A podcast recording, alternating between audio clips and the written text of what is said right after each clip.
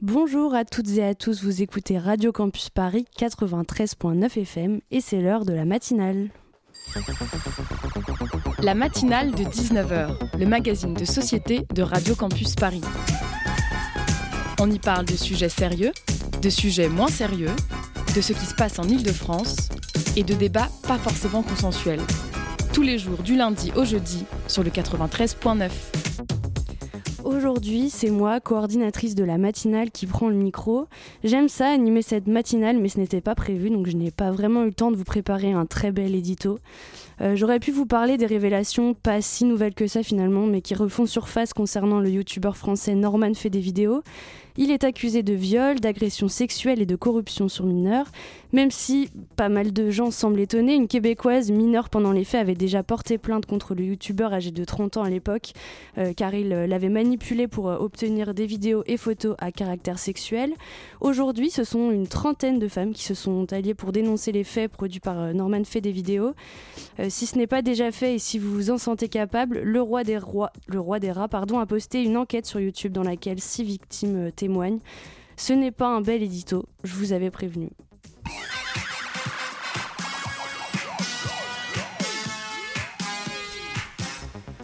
Au sommaire de cette émission, on parlera de précarité féminine et infantile. Qu'est-ce que c'est? Inès et Fatou de l'assaut Mama viendront nous en parler. Ensuite, zoom sur le nouvel album, enfin la première partie du nouvel album de Danny Terreur. Puis c'est Maxime qui interviendra pour parler d'un fait d'actualité, enfin son personnage plutôt habituellement, je pense. Et euh, donc aujourd'hui en studio, Maxime euh, est de l'autre côté de la vitre pour l'instant et c'est Swan à la réalisation. J'en profite pour rappeler que vous aussi, auditeurs et auditrices, vous pouvez vous lancer dans cette sublime aventure qu'est la matinale de 19h.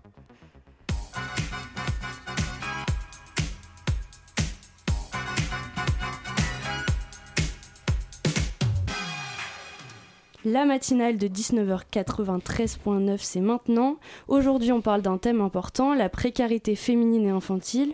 Pour commencer ce grand sujet, je commence par euh, vous proposer la définition du Conseil économique et social euh, de la précarité. La précarité est l'absence d'une ou plusieurs des sécurités, notamment celle de l'emploi. L'insécurité qui en résulte peut être plus ou moins étendue, avoir des conséquences plus ou moins graves et définitives. Elle conduit à la grande pauvreté quand elle affecte plusieurs domaines de l'existence.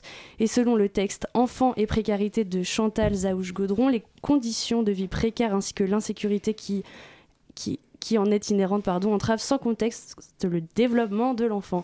Pour en parler aujourd'hui, comme je le disais, on reçoit en studio Inès et Fatou de l'association Mamama. Bonsoir. Bonsoir. Merci d'être venu en studio pour, euh, pour nous en parler aujourd'hui. Euh, donc euh, Inès, vous êtes secrétaire générale de l'association Mamama et Fatou en service civique. Est-ce que vous pouvez nous raconter l'histoire de votre engagement au sein de cette association? Est-ce que tu veux, tu veux commencer ou je commence, Bah, je vais commencer parce que du coup, moi, ça fait un peu plus longtemps. Euh, moi, j'ai commencé en étant bénévole chez ma maman parce que ma mère y était bénévole. Elle est pédiatre, donc très vite, elle a été intéressée et touchée par, euh, par euh, bah, le projet de l'association. et donc, moi, je la suivais comme bénévole. Je venais de temps en temps les dimanches euh, donner un coup de main aux accueils des familles et puis euh, à faire du tri dans l'entrepôt, etc.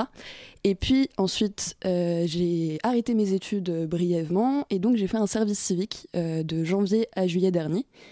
et j'ai poursuivi en étant donc bénévole, mais avec ce statut de secrétaire de l'association parce que j'ai envie de continuer à m'y impliquer et que c'était aussi. Euh, il y avait besoin d'une secrétaire à ce moment-là mhm. et donc euh, que j'étais la bonne personne au, bon moment.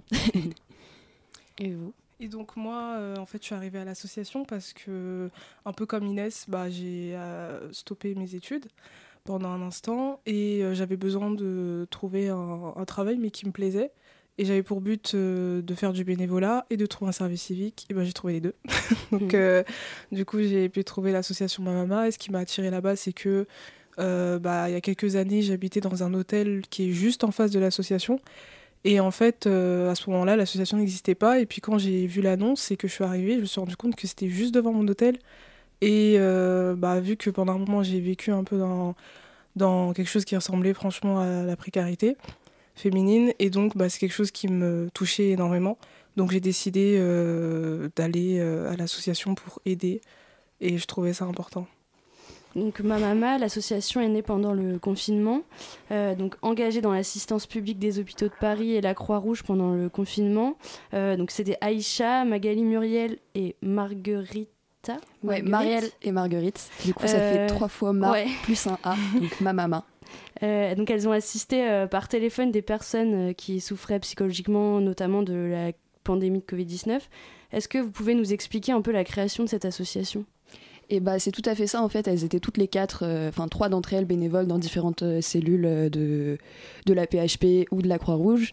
Et en fait au téléphone, les personnes qui étaient malades du Covid, dont elles devaient prendre les constantes, etc., témoignaient plutôt de leur détresse psychologique et de leur détresse matérielle, de leur grande précarité et du fait qu'elles se trouvaient dans des situations plus précaires encore à cause de la crise sanitaire, mais donc crise économique qui allait avec et qui va toujours avec. Euh, et donc, euh, c'était des femmes qui témoignaient du fait qu'elles n'avaient plus de quoi nourrir leurs enfants, qu'elles devaient. Euh, il y a même un témoignage d'une mère qui a dit qu'elle mettait de l'eau de riz dans les biberons pour faire croire à son enfant que c'était du lait parce qu'elle avait plus rien à lui donner. Et donc, ces femmes, elles avaient plus de quoi acheter de couches, plus de quoi acheter de lait parce que c'est des produits qui sont extrêmement chers et que, comme c'était des femmes déjà précaires qui travaillaient bah, dans certains métiers qui ont été stoppés par la pandémie, comme bah, des femmes de ménage, des assistantes de vie, auxiliaires de vie, etc. Pendant la pandémie, certaines de ces femmes ont arrêté de travailler et se retrouvaient complètement sans ressources. Et donc à ce moment-là, elles se sont dit qu'elles voulaient faire quelque chose. Elles ont envoyé un peu des mails un peu au hasard, enfin pas au hasard du tout, mais bref.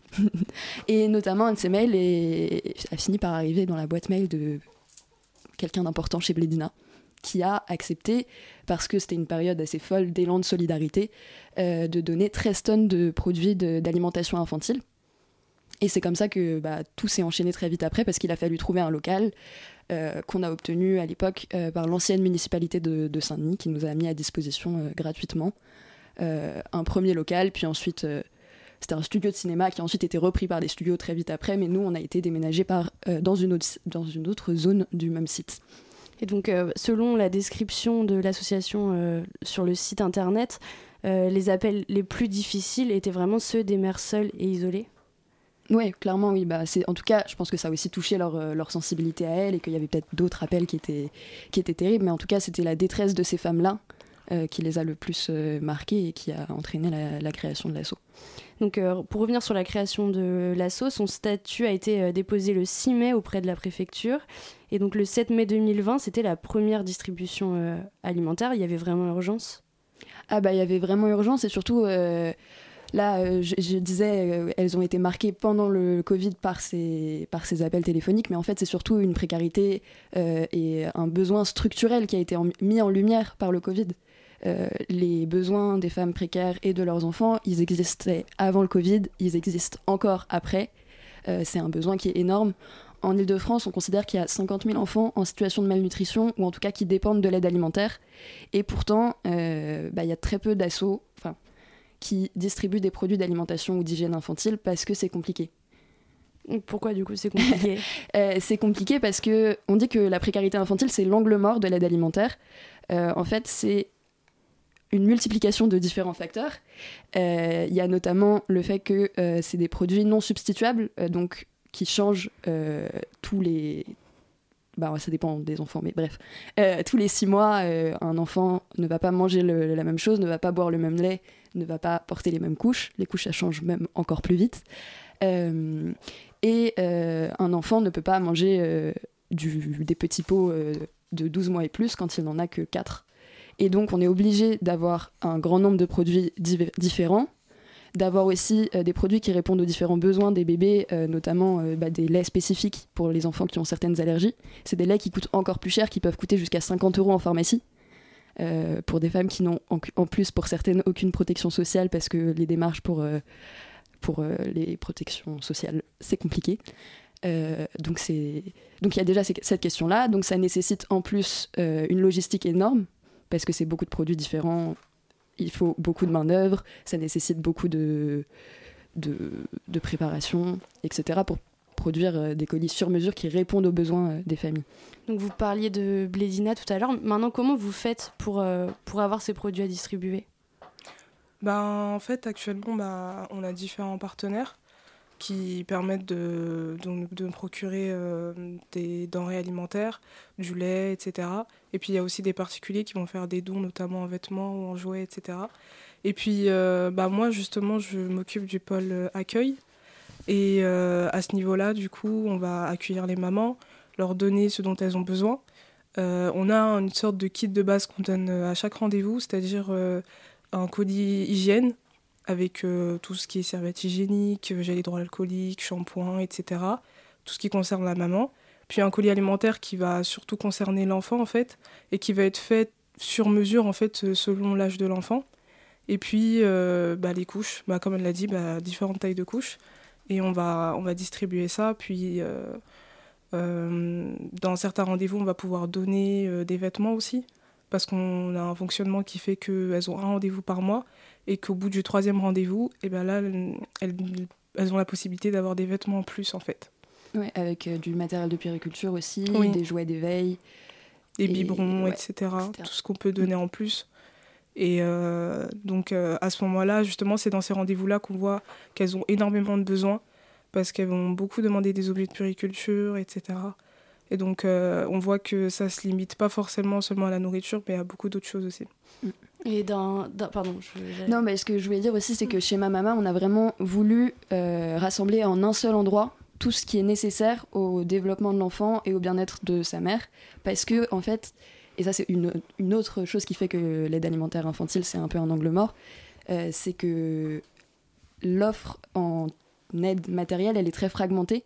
Euh, il y a des associations qui distribuent des serviettes hygiéniques et c'est extrêmement nécessaire. Il y a des associations qui distribuent des jouets, il y a des associations qui distribuent de l'alimentaire. Mais en fait, pour des familles euh, précaires avec des enfants, et en plus quand c'est une mère seule avec des enfants, les déplacements c'est extrêmement compliqué. Et du coup, euh, on a essayé d'avoir en un seul lieu une aide la plus globale, la plus holistique possible, et aussi de développer ensuite tout ce qui est accompagnement pour qu'en un seul lieu, euh, il y ait tout ce qui est nécessaire et qu'elles n'aient pas à multiplier les déplacements pour, euh, pour obtenir ce dont elles ont vraiment besoin juste pour, bah pour vivre. C'est un peu maladroit de le dire comme ça. Donc là, vous, vous parliez d'un point de vue donc, psychologique aussi. Il y a, y a, une cellule d'écoute aussi, enfin, c'est également un, un suivi psychologique Alors, ben, Vas-y. Euh, bah, en fait, euh, on, a, on peut les rediriger euh, chez la Maison des Femmes, par exemple, où là-bas, il va y avoir beaucoup de soutien psychologique, etc., beaucoup d'aide. Et nous-mêmes, en fait, des fois en plein accueil, elles vont se confier à nous, ou lorsqu'on a une certaine proximité avec elles, des fois on peut, avoir, on peut créer du lien avec certaines mamans. Et donc, euh, on peut les comprendre. Et même euh, pendant le tout premier rendez-vous, on va s'asseoir avec elles, leur poser des questions. Des questions qui parfois peuvent être euh, un peu indiscrètes, mais qui sont nécessaires pour qu'on puisse comprendre l'état de la maman. Et essayer de, de, se mettre à son niveau aussi, surtout, parce qu'il y a souvent ce, lien de on est un peu au-dessus, et après, elle, elle, finit par se sentir un peu différente. Donc, on essaie de se mettre à son niveau, de pas trop lui faire comprendre qu'elle est en situation de précarité, mais qu'elle est juste en besoin d'aide en fait. Mm. Et donc on trouve ça important aussi. Donc là, on parle de, de ces femmes d'un point de vue sociologique. Est-ce que vous auriez enfin, un peu une idée de qui sont ces femmes? Euh, bah C'est.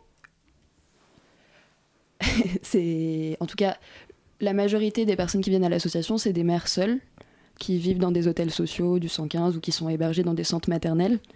Euh, la plupart aussi, euh, du fait de leur maternité, euh, peuvent difficilement travailler parce que les solutions de garde sont compliquées et que donc être une mère seule avec un enfant, ça empêche de pouvoir travailler ou de pouvoir suivre une formation. En mhm. tout cas, dans une certaine mesure, nous on essaye de les accompagner. notamment, on a des partenariats avec, avec des associations qui font de, qui essayent de faire de l'insertion vers l'emploi ou de, des formations vers l'emploi, etc. Mais euh, donc le, profil, c'est des femmes seules qui sont vraiment dans des situations d'extrême euh, précarité avec, euh, j'ai plus exactement le nombre, mais plus d'un enfant, je crois. Mhm. Et on a fait, on a travaillé avec Action contre la faim en février dernier pour faire une enquête pour mieux comprendre qui sont nos bénéficiaires. Et cette enquête est, Enfin, on, a, eu les résultats de l'enquête et c'était super intéressant pour nous de voir comment les familles qu'on reçoit euh, utilisent l'aide, comment elles perçoivent l'aide qu'on leur, euh, apporte, euh, qui elles sont et aussi de voir du coup quelles étaient les perspectives d'amélioration de notre dispositif. Et donc ça, c'était super intéressant de pouvoir travailler avec Action contre la faim là-dessus. Et puis on, espère qu'on pourra continuer. Donc 17% des personnes ayant recours à l'aide alimentaire ont à leur charge un enfant de moins de 3 ans, selon euh, l'enquête du CSA pour les banques alimentaires en 2021. Euh, la semaine dernière, on recevait l'association Copain qui vient en aide aux étudiants et étudiantes euh, et constate une, hausse importante des demandes. Est-ce que vous, depuis 2020, vous voyez aussi du coup une, augmentation des demandes des femmes oui, oui, on en voit énormément en fait. Surtout que euh, même euh, sur notre liste d'attente, il y a plus de 1000 personnes, même plus de 5000 euh, femmes qui sont en attente. Et donc c'est assez effrayant de voir un nombre aussi, aussi énorme et qui fait que d'augmenter. Et même lorsqu'on reçoit des appels de mamans qui souhaitent s'inscrire, on sent qu'elles sont vraiment dans un besoin mais extrême et qui, qui et c'est triste à voir et en fait ça augmente mais de manière assez dramatique en fait. Et comment vous faites dans ce cas-là? Vous essayez de les rediriger? Oui, bien sûr. Des fois, quand des mamans vont venir euh, directement sur place pour avoir des renseignements et qui souhaitent s'inscrire, on va, on va du coup les, les aider euh, grâce notamment à la plateforme Soliguide euh, pour essayer de les rediriger vers d'autres associations qui peut-être vont être plus intéressantes pour leurs besoins ou qui peuvent bah, les dépanner le temps qu'elles trouvent une autre solution. Euh, Inès, Fatou, je propose qu'on vous retrouve juste après une, une courte pause musicale.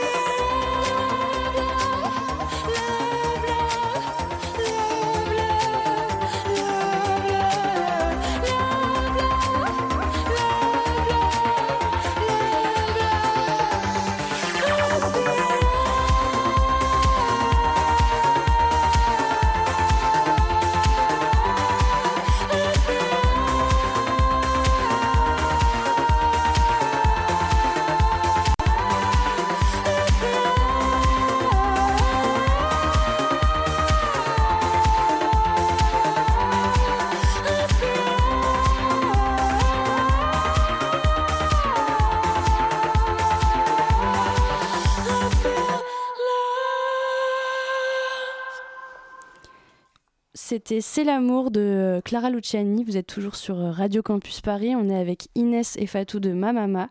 Et donc, on parle précarité euh, féminine et infantile. Euh, on va recommencer cette interview. Donc, euh, selon l'Agence nationale de sécurité sanitaire, qui indique qu'en moyenne, ce sont 3800 enfin entre 3800 et 4800 couches utilisées par un bébé euh, avant l'apprentissage de la propreté. Euh, vous faites donc aussi des distributions de, couches et de produits d'hygiène. Mm. Mm. Tout à fait. Et puis, je ne connais pas cette, euh, cette, statistique, mais ce qui est important aussi de savoir, c'est que dans les familles précaires, les enfants vont utiliser plus de couches que dans des familles qui ont plus de moyens, notamment bah, parce que l'apprentissage de la propreté va être plus tardif parce que les conditions matérielles d'existence de la famille vont faire qu'il euh, y aura moins de facilité à mettre l'enfant sur un pot mm. ou euh, à ne pas lui mettre de couche parce qu'il y aura aussi moins de facilité à euh, bah, laver ses vêtements. Et donc les familles précaires ont tendance à utiliser plus de couches et aussi à, à faire boire du lait en poudre, lait infantile en poudre, plus vite parce que, bah, pareil, les conditions d'alimentation de la mère sont parfois pas suffisantes pour permettre l'allaitement. Donc ça aggrave la précarité de ces familles en plus. Et donc, euh, on peut lire, donc ça, je ne sais pas si ça vous concerne vraiment, mais il y a 3,5 milliards de couches jetables envoyées chaque année dans les décharges françaises et ça représente 750 000 tonnes de déchets. Est-ce qu'il y a des méthodes moins chères, ou, enfin, je ne sais pas si c'est moins cher, mais, ou plus écologiques, euh, qu'on peut conseiller à des femmes euh, précaires afin de subvenir à ça? Bah, C'est un, peu à double tranchant. C'est pas exactement l'expression que je voulais utiliser, mais c'est ça l'idée. C'est que nous, on a par exemple, déjà distribuer des couches réutilisables. Mais en fait, ben, ça n'a pas forcément l'effet super écolo, etc., qu'on pourrait penser, parce que justement, ces femmes en situation de précarité, elles ont plus de difficultés à laver les vêtements parce que bah, elles n'ont pas accès à une machine à laver, mmh. qu'il faut aller dans les laveries, que les laveries ça coûte aussi cher, et que donc parfois bah, ça va être plus facile pour eux et pour elles et moins contraignant euh, d'utiliser des couches jetables. Donc on a essayé, et on, le on essaye toujours de distribuer euh, des, couches euh, réutilisables, tout comme on essaye aussi de, enfin on essaye, on le fait, euh, de distribuer des culottes menstruelles plutôt que des protections euh, classiques. Mais c'est à double, c'est à la fois positif parce que ça permet de réduire les coûts et de réduire l'impact écologique et énergétique, etc. Mais c'est plus contraignant en fait pour elles. Et euh, donc, euh, pour, euh, pour venir un peu au gouvernement, le gouvernement veut s'attaquer au nouveau visage de la pauvreté, disait-il, et fonder l'État-providence du, du 21e siècle. Donc ça, c'est l'entourage du ministre et du président qui dit ça. Donc notre système social, avec beaucoup de prestations monétaires, a permis de stabiliser la pauvreté, même en cas de crise. Vous y répondez quoi, vous, à ça? Ça date de, de 2020. Alors, c'est une bonne question. Euh, euh, ça s'améliore pas.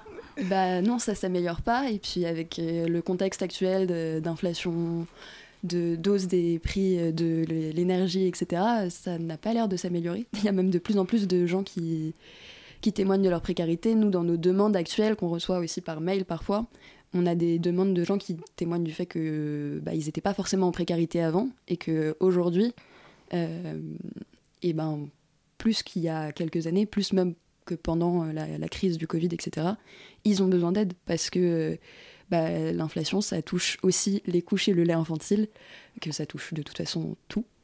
et que donc aujourd'hui, ils sont dans des situations encore plus précaires qu'avant et qu'ils ne trouvent pas de solution. Ça n'arrange vraiment pas la situation en fait. Donc l'inflation, c'est, ça, ça empire, ça aggrave la situation.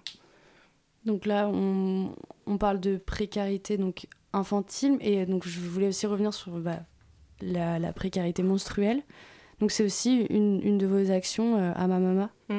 Oui, tout à fait. Bah, dans tous les colis... Euh... Jeunes Ouais, en fait c'est ça. Quand, euh, comme l'expliquait Fatou tout à l'heure, dans un rendez-vous type, il y a forcément un colis alimentaire ou plusieurs en fonction du nombre d'enfants de la famille et un colis hygiène pour toute la famille. Et dans ce colis hygiène, il y a notamment euh, des protections périodiques euh, et comme euh, je le disais aussi, on distribue aussi des culottes menstruelles ou d'autres euh, types de protections menstruelles. Mm. Même des serviettes post-patrum, par exemple. ce genre de choses, on essaie vraiment de les distribuer un maximum pour que bah, l'hygiène de la femme soit, soit toujours respectée malgré sa situation en fait. Et puis on avait organisé aussi euh, en 2021 des distributions de serviettes hygiéniques dans les collèges de Pleine Commune. Pleine Commune c'est la communauté de communes des villes euh, autour de Saint-Denis, il y a l'île Saint-Denis, il y a je sais plus exactement. Mais donc il y avait 1600 collégiennes qui avaient reçu des protections euh, lors de cette opération. Et c'est quelque chose qu'on aimerait vachement reconduire parce que du coup, nous, on, on, a les capacités de le faire. Donc, euh, on serait très partante pour refaire ce genre d'opération. Et puis aussi pour intervenir euh, dans les collèges, dans les lycées pour parler de ces questions-là. Et puis aussi dans d'autres, d'autres situations. C'est, vraiment un des sujets qui est au cœur de l'action de ma maman et qui et on, essaye de faire à la fois de la pédagogie là-dessus quand on parle avec les interlocuteurs qu'on a euh, au niveau euh, euh, politique, etc. Et au niveau aussi de, quand il y a des groupes de, salariés d'entreprise qui viennent par exemple faire du bénévolat, on leur parle de ces questions de précarité féminine spécifiquement, on leur parle des protections périodiques et de leurs coûts, on leur parle par exemple du fait que les sous-vêtements, c'est le premier poste d'abandon de, dépenses des femmes parce que c'est invisible. Et les sous-vêtements, c'est comme les protections périodiques, c'est invisible. Et donc, quand on n'a pas les moyens, eh ben, on n'en achète pas. On n'achète pas de protection euh, hygiénique, de tampons ou de serviettes, et on le remplace par du papier toilette. On n'achète pas de culottes, et donc on porte des culottes soit très anciennes, soit on n'en porte pas. Et, euh, et ça, c'est vraiment invisible. Et donc, on essaye d'en parler le plus, le plus possible, parce que c'est c'est au cœur de la précarité des femmes. Et, euh, et le, le, projet de ma maman, c'est pas que de répondre aux besoins euh, et à la question de la malnutrition des enfants, c'est aussi de répondre aux questions de la précarité féminine de manière la plus globale qu'elle soit. Et concrètement, si on est en situation de, précarité, comment on fait face à vous? Est-ce qu'on vient vous voir on, on, vous contacte par mail, du coup, comme vous disiez Alors en fait, euh, on a un site internet, euh, assomamama-fr. et euh, du coup, en fait, dessus, ben, il y a un formulaire d'inscription et celui-ci, ben, il est fait euh, typiquement pour les personnes qui n'ont pas de problème avec la langue française, etc., qui, se sentent à l'aise à remplir un formulaire. Et puis, euh, si c'est compliqué pour ces, pour ces personnes-là, on a un numéro euh, sur lequel on peut laisser une messagerie vocale et une bénévole ou une salariée va s'occuper de prendre les informations sur les messageries et d'inscrire la personne sur la liste d'attente, en fait. Donc, il y a deux moyens de s'inscrire. Et puis après, il y a aussi celui de passer par euh, l'assistante sociale ou euh, par une PMI pour pouvoir euh, demander des colis en fait. Mm. Mais du coup, c'est ce que, ce que disait Fatou tout à l'heure, c'est qu'aujourd'hui, mm. on est bah, complètement en fait saturé sur le dispositif, notamment sur le dispositif de rendez-vous sur place. Il y a donc, comme elle disait, 5000 femmes qui sont en attente, en tout cas qui ont fait une demande. Euh, et nous, évidemment, euh, on aimerait pouvoir euh, répondre aux besoins de tout le monde, on aimerait pouvoir développer des antennes, on aimerait pouvoir euh, continuer parce que surtout, on a plein d'idées, plein de projets, plein de, de volonté surtout et d'engagement et de gens qui sont hyper à fond avec nous pour mm. nous aider à, à, continuer à développer le projet. Le problème, c'est qu'aujourd'hui, rien que sur notre site principal, on est menacé d'expulsion. Donc, euh, donc pour l'instant, la prochaine antenne, ce sera pas tout de suite, mais euh, on espère qu'on pourra continuer à se développer et puis pouvoir aider le plus de personnes possible. Donc, ma maman, c'est euh, près de 200 bénévoles. J'ai pu voir ça sur, sur le site. c'est même plus que ça. On considère que depuis la création de l'assaut, il y a plus de 1000 personnes qui nous ont aidés. Au niveau des bénévoles réguliers, il y a une trentaine de personnes qui viennent toutes les semaines et bah, beaucoup plus que ça qui viennent une fois par mois ou de temps en temps. Et puis par exemple sur des opérations de collecte, comme euh, c'était le cas il y, a, il y, a, deux semaines avec la banque alimentaire, c'est 200 bénévoles mobilisés par ma maman sur un week-end, par exemple. Ok. Et si euh, par exemple des auditeurs, auditrices souhaitent rejoindre ma maman, comment ça se passe pour devenir bénévole? Eh ben, ils peuvent nous contacter sur les réseaux sociaux ou alors envoyer un mail à bénévole at asso-mamama.fr. Pour conclure, moi j'aimerais vous, vous, demander un peu quels sont vos, vos projets à Mamama. S'il y en a, si c'est possible euh, d'en développer euh, l'agenda quoi. Ben, déjà on aimerait bien, euh, on aimerait bien ouvrir bah, d'autres associations, être beaucoup plus, avoir beaucoup plus d'impact et être beaucoup plus là parce qu'on voit que les demandes sont, sont énormes et qu'il va falloir bah, du coup avoir beaucoup de beaucoup de comment on appelle ça? beaucoup d'entrepôts. et donc, du coup, oui, on a besoin de, s'étendre, en fait, pour pouvoir aider au plus possible. Et puis après, on a d'autres projets qui, pour l'instant, sont un peu en stand-by. Par exemple, il y, a un projet qui est vachement important pour l'assaut, qui est un projet de fabrication de petits pots bio avec des légumes locaux en chantier d'insertion. Euh, c'est un projet qu'on a commencé à, à, imaginer il y a assez longtemps en fait et qui est presque prêt. C'est-à-dire que même les mm. recettes des petits pots sont prêts. Mm. On a deux ingénieurs en agroalimentaire euh, qui ont ou qui sont toujours euh, salariés de l'assaut et euh, qui ont travaillé ce projet, qui l'ont développé.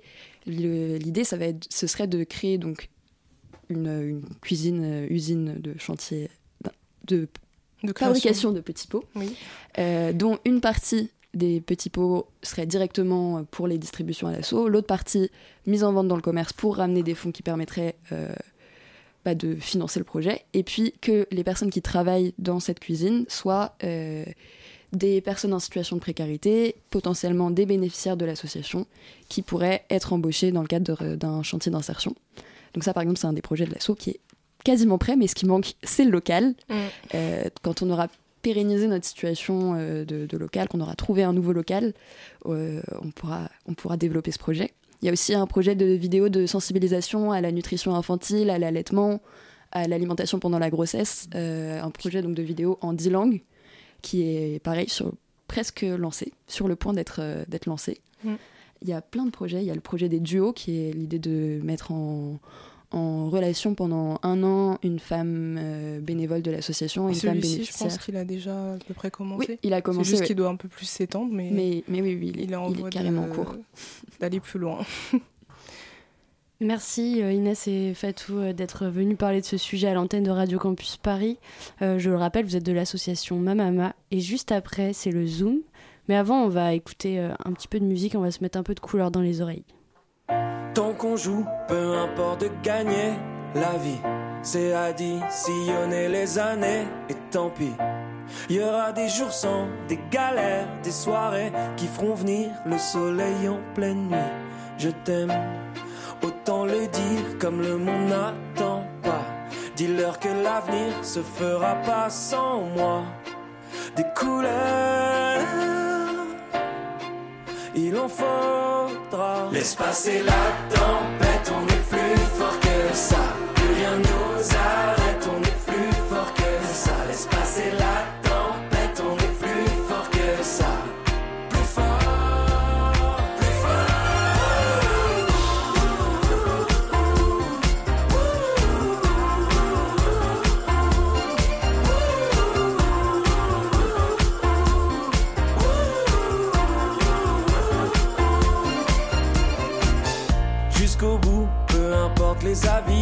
j'encaisse. J'ai additionné les échecs et tant pis.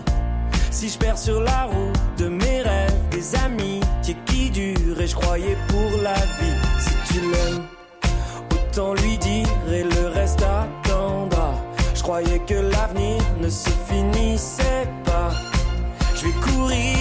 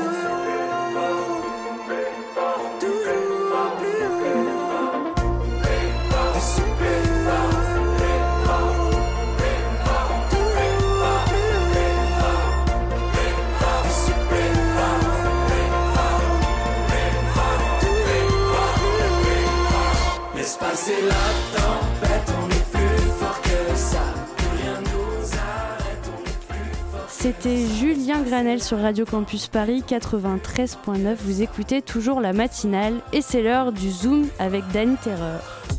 Le Zoom, dans la matinale de 19h. Aujourd'hui, dans le Zoom, on reçoit Danny Terreur. Bonsoir. Bonsoir. Certains morceaux de votre nouvel album sont déjà sortis et les prochains arrivent le 9 décembre, donc très bientôt donc. Exact. Alors comment vous sentez-vous euh, à l'avant-veille de la sortie? Bah franchement ça va. J'ai aimé comment ça... Enfin les morceaux ont été bien reçus, les premiers... enfin, la première session, et j'espère que ça sera aussi bien, enfin encore mieux pour la... le deuxième volume, mais quoi qu'il arrive, je suis fier des morceaux et je suis content. En fait, moi, quand je sors de la musique, je suis content. Ça m'empêche de déprimer, donc c'est cool. Danny, c'est le mec cool, triste de la pop, entre la figure du bad boy blessé et du crooner déchu, probablement rocker malgré lui, mais à la sauce du 21e siècle, peut-on lire. Euh, ça vous convient comme définition? Ouais, toujours. En fait, c'est une bio qui a, je sais pas, elle a un an, mais oui, c'est toujours le cas. ça, ça me va très bien.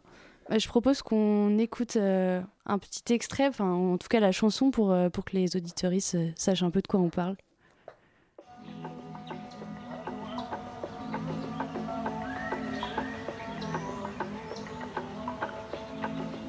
C'est l'été en hiver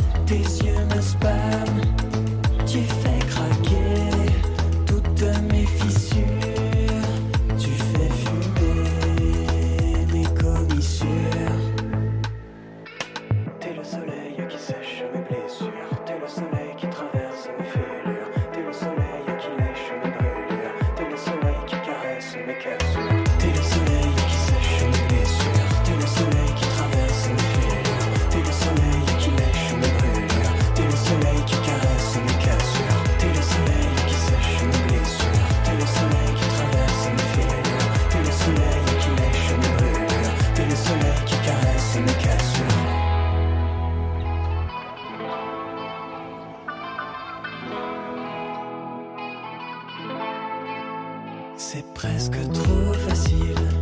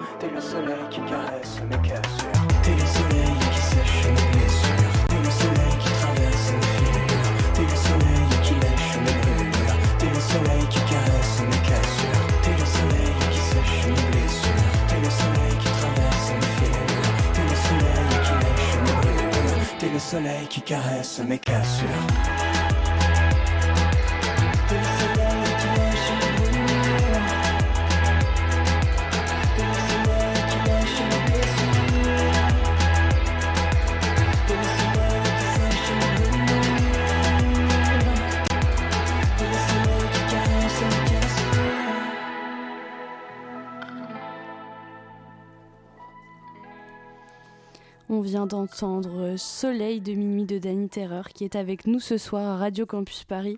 C'est l'été en hiver? En ce moment, pas trop. Hein. Là, vraiment pas. Non, je crois pas. Euh, à quoi on doit s'attendre donc dans, pour ce- cette nouvelle partie d'album qui sort dans deux jours maintenant? Alors, en gros, va y avoir quatre nouveaux artistes. Tous ces albums, en- enfin, ces deux volets, c'est que des featuring. Dans le premier, il y avait entre autres Alice et moi et Prudence. Et là, dans le nouveau, il y a Kalika, Mélodie Lauré, Nicolas. Et attends, j'ai un trou de mémoire. Et non, il y a hum, Leslie Medina. Et euh, en gros, les morceaux, ils vont, être, ils vont avoir la même honnêteté que les premiers. En fait, c'est des morceaux qui ont été fait très rapidement avec les artistes. À chaque fois, on s'est pas pris la tête. On a voulu sortir un peu de ce qu'on faisait chacun dans nos projets, où on a un peu un côté euh, vraiment perfectionniste. Là, le but de ces sessions, c'était vraiment d'avoir vraiment du lâcher prise, laisser aller. Et du coup, je pense qu'on va retrouver ça à fond dans ce volume, de voir limite encore plus. Donc euh, des, des, collaborations, donc moi je bah, comme euh, ça va être un peu répétitif, mais avec Achille, Alice et moi, Mélodie Loret qui était d'ailleurs euh, en live lors de l'émission Le Lobby d'hier et qu'on vous recommande d'ailleurs en replay sur le site de Radio Campus Paris. pourquoi ces collaborations? Alors c'est des gens que j'ai été amené à rencontrer dans la musique. Souvent j'ai travaillé avec eux bah, sur leurs projets en tant que compositeur ou producteur dans la plupart des cas, mais d'autres fois, ça a été vraiment euh, des gens que j'ai rencontrés euh, soit en soirée ou que j'ai vus en concert. Et en fait, à la base, je voulais écrire, euh, je voulais faire un format Instagram et, enfin, pour les réseaux sociaux où je faisais une compo originale, d'où les sessions Cool Triste. En fait, ça part de là. Et j'ai contacté tous ces gens, bah, soit dans la vraie vie, soit sur Instagram, et ils ont répondu et on l'a fait, quoi. C'est quoi un format Instagram? Ouais, c'est un. En fait, il a changé depuis. En fait, c'était un Reels de une minute. Maintenant, on peut faire plus. Du coup, la contrainte, c'était vraiment de faire une chanson de une minute à la base. On s'était cantonné à faire ça. Et là, bah, c'est les versions étendues à. Enfin, plus longues, quoi. Euh, question que je pose euh, assez souvent euh, pour des artistes c'est quoi le processus de création de, de, de vos chansons? Il y a plusieurs processus. Moi, à la base, pour mes morceaux comme celui qu'on vient d'entendre, c'est vraiment un truc que j'écris euh, soit à la guitare, soit au, piano. La mélodie arrive en même temps ou pas. Enfin, il n'y a pas vraiment de règles, mais c'est un truc très introspectif. Et là, dans les sessions Cool Triste, le nouveau projet que je sors, c'est c'est la première fois où je compose vraiment main dans la main avec des gens, où c'est collaboration. Genre, à chaque fois, on arrivait sans idée préétablie, on se mettait au studio et on prenait une guitare ou un piano et ça venait d'un coup. En fait, à, aucun moment, ça, il y a eu de, de forçage où, on n'a jamais douté, quoi. Et c'est assez rare. Là, c'était très spontané, quoi. Donc, je vais citer un avis euh, sur votre musique et on en rediscute après. Euh, Danny a pris de la bouteille trois ans après son premier album. Il ne cherche plus son paradis, mais la vraie vie. Donc ça, c'était Julia Molcou dans l'émission L'œil de Molcou, du coup. Ouais. Ça vous parle? Ouais, je pense. En fait, j'ai dû prendre de la bouteille parce que ça commence à faire un moment que je fais de la musique, mais hum, moi j'aime bien imaginer que je vais apprendre toute ma vie jusqu'à ce que j'arrête. Et je pense que j'arrêterai quand je serai mort. Enfin, c'est un peu sombre, mais c'est la vérité. C'est vraiment tout ce que j'aime. Et je me dis, prendre de la bouteille, c'est pas mal, mais je veux pas trop en prendre non plus parce que je veux garder l'aspect euh, vraiment instinctif de ça. C'est la fin de la réponse. Ouais. et donc, euh, il y a des inspirations donc très chansons françaises, très pop. Ouais. C'est comme ça que vous décrivez euh, votre bah, musique? Dans ma musique, enfin, ouais, dans les sessions Cool Triste, en fait, je me suis dit pas trop d'influence. En fait, c'est vraiment le mélange entre l'artiste invité et ce que j'ai l'habitude de faire. Mais justement, je voulais contrecarrer un peu les habitudes qu'on peut avoir en, pour une fois en faisant vraiment cette cet effort entre guillemets de lâcher prise. Et du coup bien sûr il y, a, pop et chansons françaises parce que ça reste des morceaux euh, avec un couplet un refrain et euh, axé à fond sur le texte et la mélodie. Donc ouais en, soi c'est toutes c'est des chansons. Il y a juste le morceau avec Nicolas qui est vraiment un morceau un peu plus chelou où il n'y a pas de refrain et c'est un morceau à tiroir un peu Comment ça hein? Du coup, c'est vraiment plein d'informations. ouais, ouais, genre ça part, le morceau, ça, commence, c'est une intro presque euh, métal. Enfin, j'ai jamais fait ça de ma vie. Hein. Et lui non plus d'ailleurs. Et après, ça part en morceau acoustique avec un, un peu de percu et un peu le kick sur tous les temps, comme euh, les morceaux de Bon Entendeur. Donc ça a vraiment rien à voir avec ce qu'il y avait avant. Et euh, en fait, on revient jamais à la partie d'avant, ça fait que évoluer. Là, on s'est peut-être un peu plus lâché que sur les autres morceaux où en effet c'est vraiment euh, structure un peu classique, mais euh, qui reste euh, touchante pour moi en tout cas. Vous disiez justement donc, que le, texte était une, part importante de ces musiques. Qu'est-ce que vous voulez raconter à travers vos chansons? Alors dans ce projet, c'était à chaque fois qu'on se confie avec les artistes invités sur vraiment la mélancolie, parce que moi en côtoyant beaucoup d'artistes qui font de la musique, je me rends compte qu'on est tous, en tout cas à notre stade de carrière, assez déprimé, on va dire, parce que c'est des moments difficiles. Enfin, penser, on est un peu forcé à penser qu'à soi, c'est très euh, égocentrique et en même temps on est renfermé sur soi. Du coup, ça parle beaucoup de la mélancolie, de comment aller mieux. Et encore une fois, c'est, je, le dis, il faut que je trouve peut-être une autre définition pour ça, mais de lâcher un peu ces moments, enfin, lâcher prise pour retrouver un peu de joie de vivre en fait. C'est, un peu guérir de la dépression, ces sessions cool tristes. Donc d'où le, la description, enfin la bio d'Annie, c'est le mec cool triste de la pop, ça vient de là. Ça vient de là. Et alors comment on fait pour aller mieux? Bah, dans mon cas, on fait de la musique. Mais après, il y a. Moi, j'ai pas la réponse. Je pense que ça dépend. Elle n'est pas dans les textes, la réponse? Si, elle est dans les textes, mais après, on donne plusieurs solutions. C'est par exemple euh, le morceau avec Kalika. On dit qu'on préférait le, le temps d'avant. C'est un morceau très nostalgique. J'essaye de. En même temps, je réfléchis parce que je me dis est-ce qu'il y a une solution dans ce morceau? Je crois qu'il n'y a pas la solution à chaque fois. Il y a le morceau avec Nicolas là qui va sortir je crois qu'il veut dire qu'en fait, il, est, il faut se mettre au-dessus des nuages. Alors, est-ce que ça veut dire qu'il faut décoller en mode euh, vraiment prendre de la hauteur ou est-ce qu'il faut se partir? Je sais pas. Il n'y a pas vraiment. Je pense que chacun se fera son idée. En fait, ça dépend des morceaux. Moi, j'ai pas le manuel du bonheur, malheureusement. Tout ce que je sais, c'est de faire de la musique, ça me rend heureux. C'est beau déjà. ouais. Et alors, euh, quel projet pour la suite? Des concerts, des... une tournée? Euh, ouais, va y avoir des concerts l'année prochaine. Ils sont en train de se caler. Je vais faire un deuxième album aussi l'année prochaine. C'est là où il y aura une tournée en fait. Je pense que ça va sortir en octobre. Et il y aura des singles avant à partir de avril-mai. Et je vais faire un concert, j'ai pas encore la date, au Bain, dans le premier arrondissement, je crois. Enfin, c'est à Paris, où il y aura tous les artistes pour chanter les sessions cool tristes. Ça, c'est le, prochain concert. Et j'ai pas la date exacte, c'est vraiment en train de se caler en ce moment. Donc un co-concert, euh, c'est un petit peu le mot. ouais, c'est un concert avec plein d'invités, quoi. Mm. Il y aura tous les invités. Ok, bah merci euh, Dani Terreur d'être venu euh, en studio à Radio Campus Paris. Euh, on rappelle que les prochains morceaux de l'album sortiront dans deux jours, précisément le 9 décembre. Et puis bah, on vous recommande, on vous le recommande si c'est comme ça qu'on dit. Vivement. Merci. merci beaucoup, merci à vous. Et maintenant, c'est l'heure de la chronique presque hebdomadaire décalée de Maxime. Je pense qu'elle est décalée, mais je ne peux pas vous en dire plus parce que je ne connais pas encore le sujet mais que le lancement est sous mes yeux. C'est parti.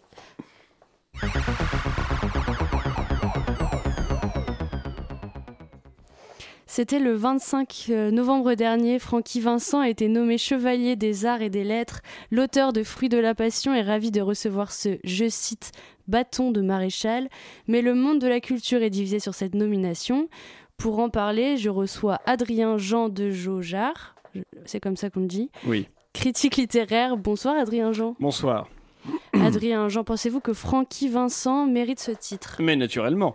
Car voyez-vous, Madame le Roi, Francky Vincent n'est pas seulement cet auteur de zouk grivois snobé par cette intelligentsia parisiano-parisienne. Ah non? Eh oui. Car voyez-vous, Madame le Roi, je me suis intéressé à la carrière de ce chanteur réunionnais. Non, euh, guadeloupéen. Oui, si vous voulez. Je me suis intéressé à ses chansons, disais-je, et j'y ai vu un véritable morceau de patrimoine culturel français. J'ai vu une sorte de, de, de, je dirais, de profondeur intérieure. Adrien Jean, vous me surprenez. Pouvez-vous nous expliquer un peu vos propos? Mais naturellement. Prenons Tu pues du cul. Pardon? C'est le titre d'une de ses chansons. Ah bon? Oui. Donc, Tu pues du cul. Les paroles disent, je cite, ça schlingue, qu'est-ce que ça schlingue? Chez moi, chérie, putain, je continue. Quand je suis chez moi, je bouffe que des choses saines en regardant avec Hélène quelques films obscènes. Elle me dit que l'ambiance ce soir, elle est malsaine. Je lui dis, ferme ta grande gueule, Hélène. Au supermarché, je prends tout ce qui est biologique. Je fais dans l'esthétique et dans la diététique. Elle bouffe des hamburgers, des hot dogs, des sandwichs au thon, du boudin, des acras, des merguez et du mouton. Les corps disent, et après, qu'est-ce qui se passe? Tu pues du cul, tu pues du cul, tu pues du cul, tu pues du cul, tu pues du cul, tu pues du cul prout, ça pue. C'est un peu vulgaire, ça. Vulgaire Pourquoi non? J'y voilà plutôt des paroles engagées. À travers ces mots, Francky Vincent dénonce la précarité nutritive et la malbouffe imposée aux gens en raison de problèmes financiers liés à une grande misère sociale. Alors, je me désolidarise de la réponse qui va suivre. Non, mais quand même, prout, ça pue. Les déserts médicaux Pardon? Francky Vincent constate que sa compagne souffre de problèmes gastriques, qui n'ont pu être gérés en raison de déserts médicaux. Cette malheureuse Hélène n'a pas dû trouver un gastro-entérologue dans son quartier, ou alors si elle en a trouvé un dans un hôpital, mais seulement disponible pendant six mois. Par conséquent, en attendant, elle souffre. J'y vois une dénonciation de l'appauvrissement hospitalier dont souffre la France depuis des décennies. Une autre chanson peut-être? Oui, Fruit de la passion. Je cite à nouveau. Chérie, tu me donnes ta passion et je trouve ça fabuleux. Je ne suis pas branché sentiment, je suis plutôt super amant. Aujourd'hui, tu vas oublier tous les tocards qui n'ont pas assuré. Il n'y a pas que la fesse dans la vie, il y a le sexe aussi. Vas-y, Francky, c'est bon, vas-y, Francky, c'est bon moment, vas-y, Francky, c'est bon. Et vous allez me dire que c'est engagé? Mais tout à fait. Francky Vincent devient dans cette chanson un artiste féministe. Ah bon? Oui, féministe. À travers ses mots, il cherche à déculpabiliser les femmes qui auraient une relation sexuelle sans sentiment amoureux. Il dénonce ce carcan et cette injonction faite aux femmes d'avoir des relations sexuelles uniquement dans un cadre amoureux. Cette chanson était précurseuse et cherchait à libérer la femme. Francky Vincent est un peu le Simone de Beauvoir du zouk, et c'est cela qui a été récompensé en le nommant chevalier des arts et des lettres. Probablement. Oui, je peux poursuivre mon propos en parlant de la chanson Tu veux mon zizi. Euh, non, non, c'est inutile, on a bien compris. Merci André Jean de nous avoir éclairé sur le message de Francky Vincent. Je vous en prie. D'ailleurs, je suis un peu déçu parce que Maxime, j'aurais bien aimé que tu nous chantes les musiques. Euh, c'est un peu décevant. La prochaine fois, peut-être. Et maintenant, c'est l'heure de la dernière chronique euh, Dentiste oblige. Elfie n'a pas pu être avec nous, mais elle a tenu à enregistrer euh, sa petite chronique euh, juste avant. Ce soir, je ne fais pas ma chronique du studio, mais de mon lit. Ce soir, c'est un de ces soirs d'automne qui ressemblent à l'hiver et où je n'ai qu'une seule envie, c'est de ne rien faire. Aujourd'hui, la voisine de la boulangerie dans laquelle je travaille nous a fait un scandale à cause d'un truc tout débile, ce qui m'a vraiment énervé. Après, j'ai bu un café avec une amie qui m'a parlé des violences qu'elle a subies, ce qui m'a aussi profondément énervé. Cela fait que ce soir 7 décembre 2022, j'ai froid, je suis fatiguée, je suis énervée. Dans ces cas-là, je ne sais jamais vraiment quoi faire. J'ai envie de tout casser, de tout faire, et en même temps, je me sens complètement vidée et impuissante. À part fulminer, j'ai du mal à trouver la solution à cet état de frustration. Je crois que mon réflexe est un de ces réflexes les plus primaires, dans le sens enfantin. Dans cette situation, j'ai envie de me tourner vers mon doudou. Mon doudou depuis quelques années, c'est le film Kiki la petite sorcière de Miyazaki. Non que je dorme avec la pochette dans mon lit, mais euh, il a longtemps été sur ma table de nuit. J'appelle donc ce film mon film doudou parce qu'il me rassure profondément. Kiki la petite sorcière, tout est dans le titre. C'est l'histoire de Kiki, une petite sorcière. Elle part en apprentissage dans une ville loin de chez elle et elle va devoir se débrouiller toute seule. L'idée est finalement assez basique. C'est un roman d'apprentissage. Et Miyazaki, dans cette adaptation d'un livre pour enfants d'Eiko Kodono, se prête parfaitement au jeu. Une fois n'est pas coutume, il met en scène une jeune fille pleine de ressources qui trouve des solutions. Kiki va trouver des solutions en se tournant vers les autres et en vivant assez simplement de la seule chose qu'elle sait faire, c'est-à-dire voler. Elle va organiser un service de livraison à domicile. Je ne spoil rien, tout est dans le titre en anglais, Kiki Delivery Service. Petit aparté pour vous dire de ne surtout, mais alors mais surtout pas regarder le film en anglais, parce qu'ils ont eu l'idée mais de charcuter les musiques originales dans la version anglaise et que comme dans tous les films de Miyazaki, un des ingrédients de la magie de Kiki, c'est la musique de Joe Hisaishi. Je ne sais pas vraiment expliquer pourquoi c'est mon film de Miyazaki préféré. Une des raisons est sûrement le fait que c'est le seul de ces films que j'ai eu en DVD petite, donc j'ai bien pu m'en imprégner. imprégner. Une autre raison est le fait que je me reconnaisse énormément dans les faits et gestes de cette héroïne. Kiki rencontre un jeune garçon, Tombeau, qui fait du vélo et qui rêve de voler. Et moi, sur mon vélo, dans Paris, derrière les camions et dans les bouchons, je rêve de faire de même. Kiki, en tant que jeune entrepreneuse précaire, mange des crêpes et se dit qu'elle va devenir énorme, énorme, énorme. Plus sérieusement, je me questionne sur ce film et sur mon choix. Ce n'est pas du tout le film le plus magique de Miyazaki. Il fait voler Kiki, mais en même temps, dans Le Château dans le ciel, il fait carrément voler un, château, quoi. C'est pas non plus le film le plus engagé, euh, parce qu'il avait inventé euh, la régénérescence totale de la planète, un film carrément écologique dans Nausicaa à la vallée des vents. J'avais écouté le podcast de France Culture sur Miyazaki et l'épisode sur euh, Kiki la petite sorcière grandir S s'élever sur un balai? Je vous le recommande, même si je trouve qu'il ne rend pas honneur et justice au film. Je n'étais pas vraiment convaincue par leur approche critique de mon doudou. Pour moi, ce qui rend le film de Kiki si touchant, c'est... Bon, c'est peut-être une interprétation trop extensive, mais je vais quand même vous la livrer et je vous laisse vous faire votre propre avis. Pour moi, Miyazaki, se sert de l'image des pouvoirs magiques de Kiki pour mettre en scène une dépression. À un moment du film, Kiki, elle va très mal et Miyazaki essaye de faire comprendre ce qui permet de se sortir dans ces moments-là. Il essaye de donner des clés à cet état de mal-être et de donner des pistes pour s'en sortir, comme aider autrui pour surmonter ses problèmes. Et tout cela dans un univers bienveillant et magique, plein de lumière, de rire et de bienveillance, quoi. Bon, sur ces profondes paroles, je vous laisse aller voir ce petit film et je me réjouis de, vous l'avoir partagé et j'espère que je vous ai donné envie de le voir. Merci beaucoup Elfie à distance euh, de, nous avoir partagé euh, cette idée de film. Euh, donc c'est la fin de la matinale. Merci à toutes et à tous de nous avoir écoutés. En studio, juste à côté de moi, Maxime. Merci.